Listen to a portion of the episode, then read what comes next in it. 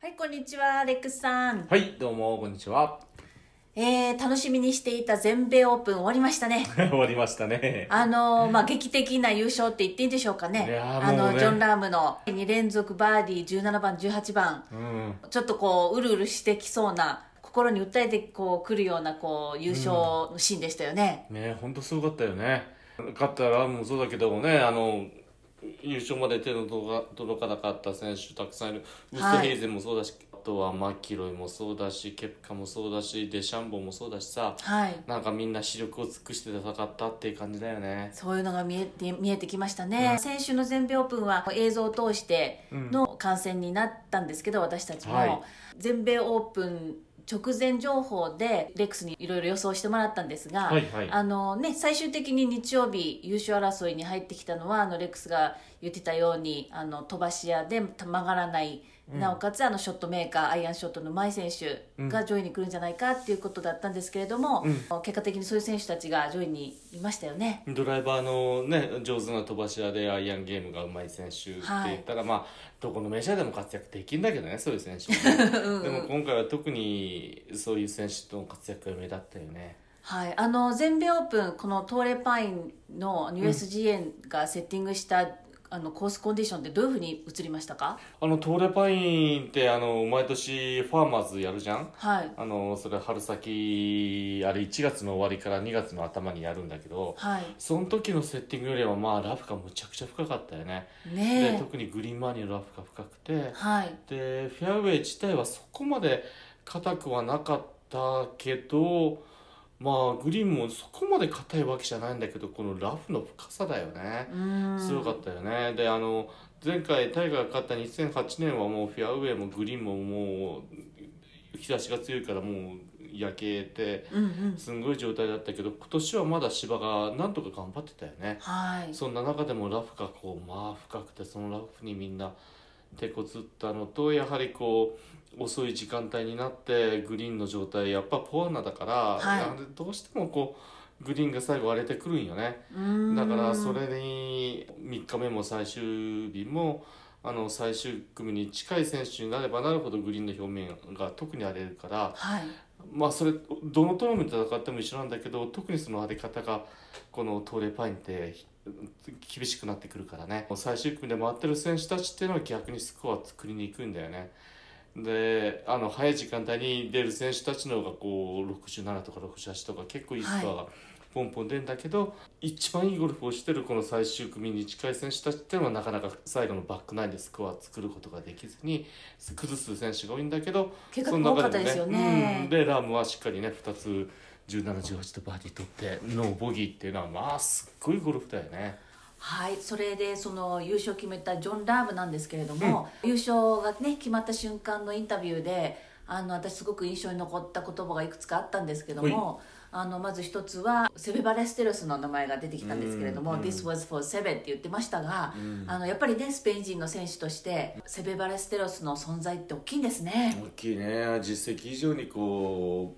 ううねすごい存在なんだろうねでラームっていうのはどっちかというとセベはもう伝説の選手としてのセベだと思うんだよね、はいあの彼と一緒にこうトーナメントで戦ったってことはおそらくないと思うしあの語り継げつつ継がれてるこうセベのイメージがあると思うんだよねそしてヒーローとしてずっとセベっていうのは称えられてるそ,、まあ、そのそういう選手でもあるのは当然の話なんだけどね、さ私たちの世代ではもう強烈なね、うんあの印象がありますよねあんなかっこいいゴルフする人がいるんだと思ってもうすごあーそくうだったもん私ねも大ファンになりましたねうんねセベはね確か全米オープン勝ってないと思うから、はいそういう意味でもこうねセベが勝てなかった全米オープンっていう意味もあったと思うんだけどねはいいやーでもすごかったねであとはあの、えー、と僕はカルマを信じてるって言ったんですよね、はいはいはいあこういうことがジョン・ラームが言うのってちょっと意表をつかれたようなコメントだったんですごく印象に残ってるんですけれども、でもともとレックさんのラームはどっちかというと感情をあらわにして、うん感情コントロールがどっちかというと上手じゃなかった選手うんっていうふうにねあの言ってましたけれども、うんまあ、本人がそういう言葉を言うっていうことで、なんかこう心の変化っていうのがこの数年の間にあったのかなっていうのがすごく興味深く聞いたんですよね。うんやっぱり子供が生まれたっていうのが一番でかいのかなで運命的なことをねこう言い始めるっていうのは考えてもなかったよね。ねううんんで俺実はあのラームにあの去年のメモリアルの時えにはいあのメモリアルで勝った時に、えー、と3日目終わった時にインタビューした時があはったんいだけど、そうでしたねはいその時も俺最後のインタビューの指名の時にゴルフの内容もそうなんだけどあの自分のマネージしてる姿がすんごい俺いいと思うんだけど、うんうんあの明日すんげえ勝つチャンスあると思うんだけどどう思うって聞いた時に彼が言ってたのがこうタフなコンディションになったら逆にあの下から追いかけてくる選手だっていうのはなかなかバーディー取れないから。はい自分がパーをずっと重ねていくようなせ設定になればなるほどうん自分には自分は戦いやすくてチャンスがあるって言ってんだよねそれがあの今回の全米オープンみたいにタフなコンディションになってはいスコアを伸ばしていけない他の選手ももっと伸ばしていけない自分だったらこうボギーも打つ可能性は少ないしまだスコアを伸ばせる自分の実力が出しやすい設定はい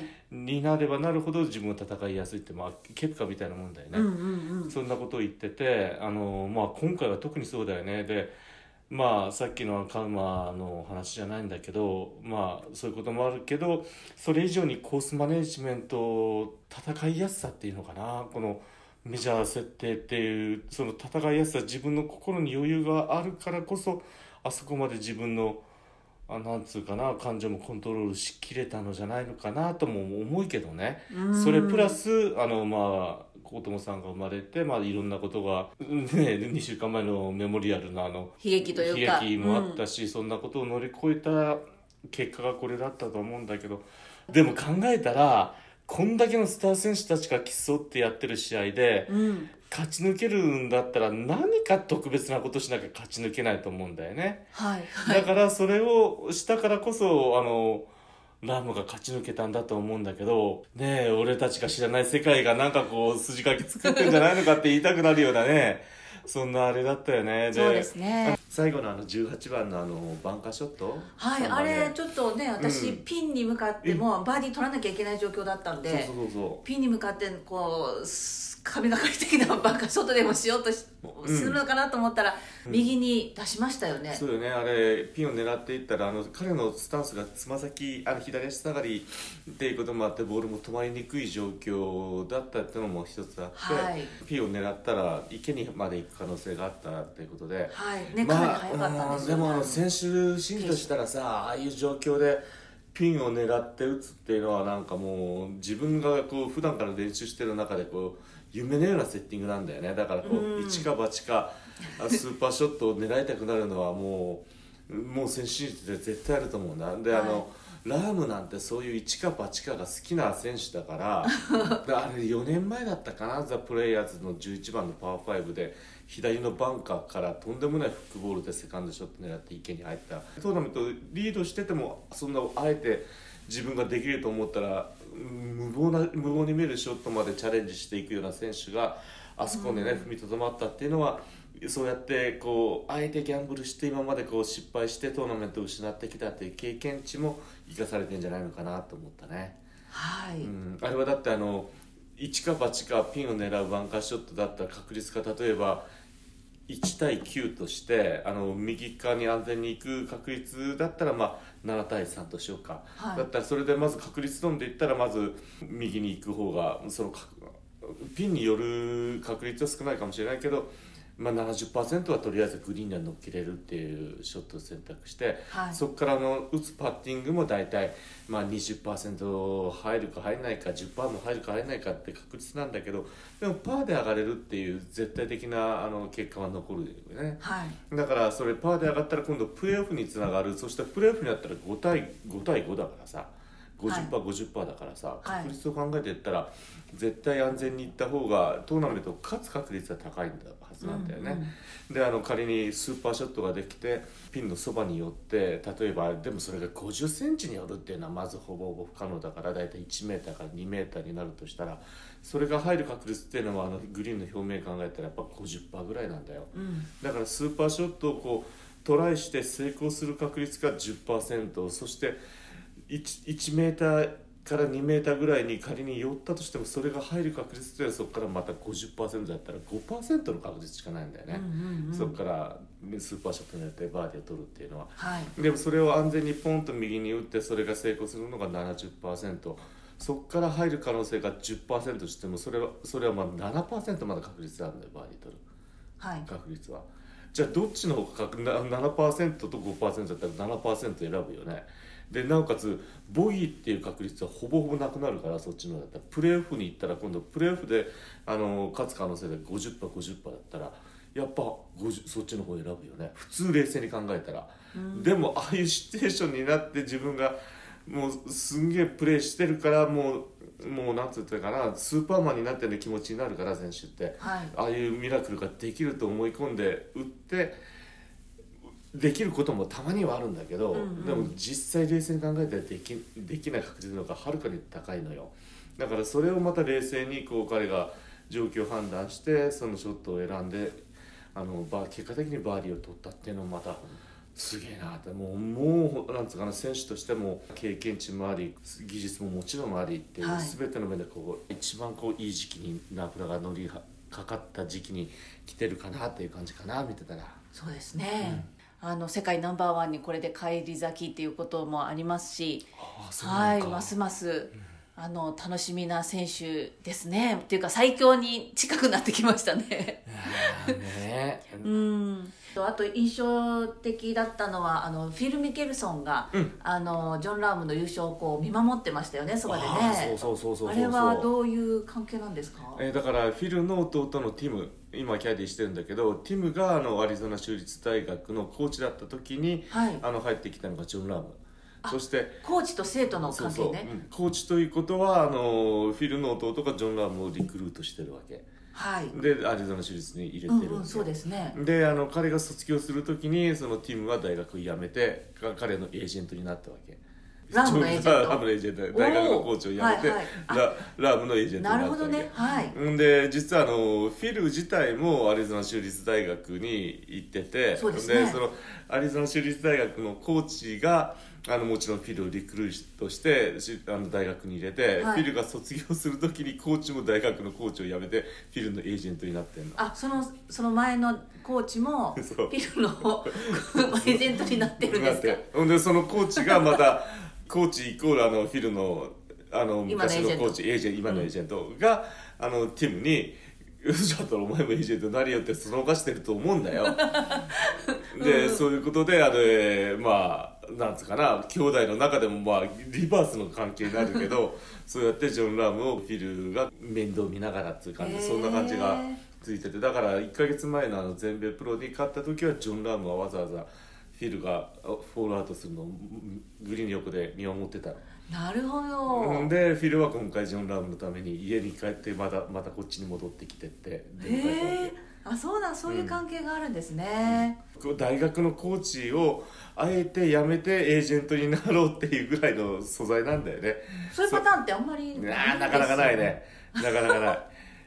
でもでも大学としたらコーチそういう形で辞められるの困りますよねいやでも大学っていうのもビジネスだから、はいそういう道があるっていうのはイコールこう強い選手ゴルフ部がある強いそして選手が来るっていうことだから大学はそれそれでもうしょうがないと割り切れんじゃない のかなだって大学の講師でもあの給料はまあいろいろねだいたい1000万前後でもらってると思うし、はいでそれはゴルフの話で、フットボールになったら年間何十億ってもらう大学のコーチもいるし何十億ですかああ何十億の世界。ほうもうもちろんえ一番上の、はいはいトップのトップのうんうん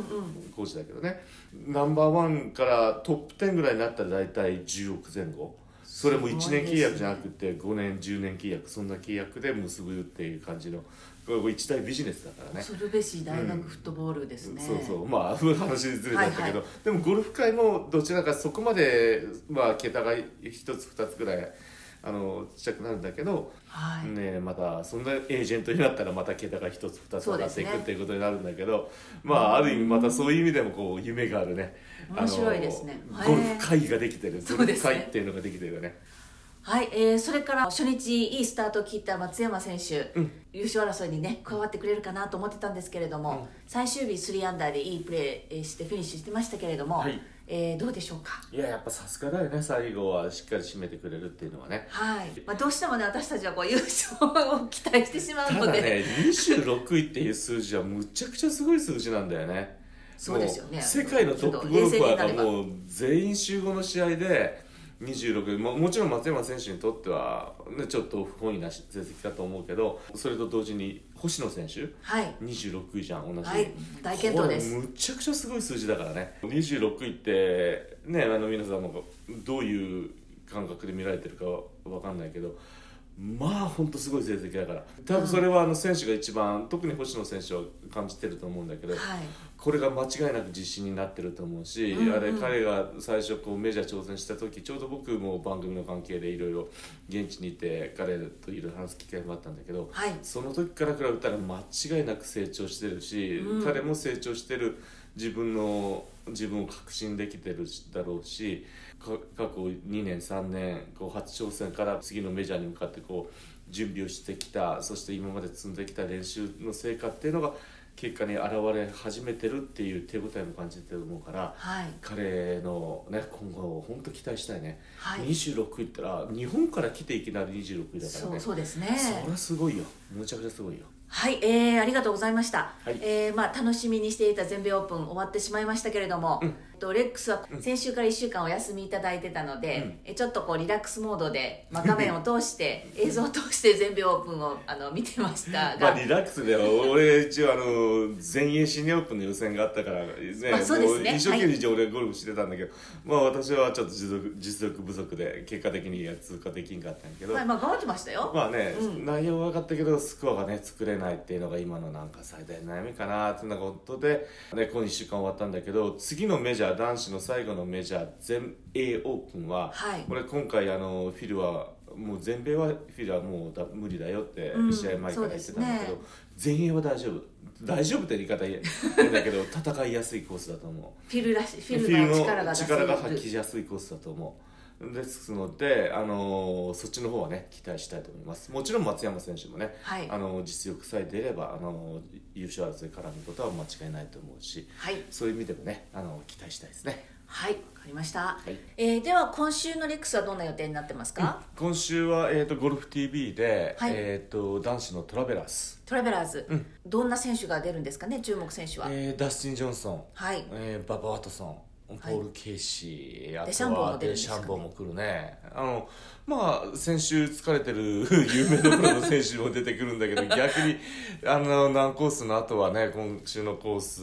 は TPC リバーハイランドあの戦いやすいと思うから ある意味こう彼たちのフラストレーションのはけ口の ゴルフっていうのもね期待したいななんて思いますそして女子は今週またメジャートーナメント KPMG KPMG うん、があって笹生選手もね出場畑岡選手そうもですよね出場ってことですのでそれはそれでまたね期待したいですねはい、楽しみにしたいです。はいはい今日はあのオハイオ州に今あの今週来てたんですけれども、先週から来てたんですけれども、オハイオ州全く皆さんマスクしてませんね。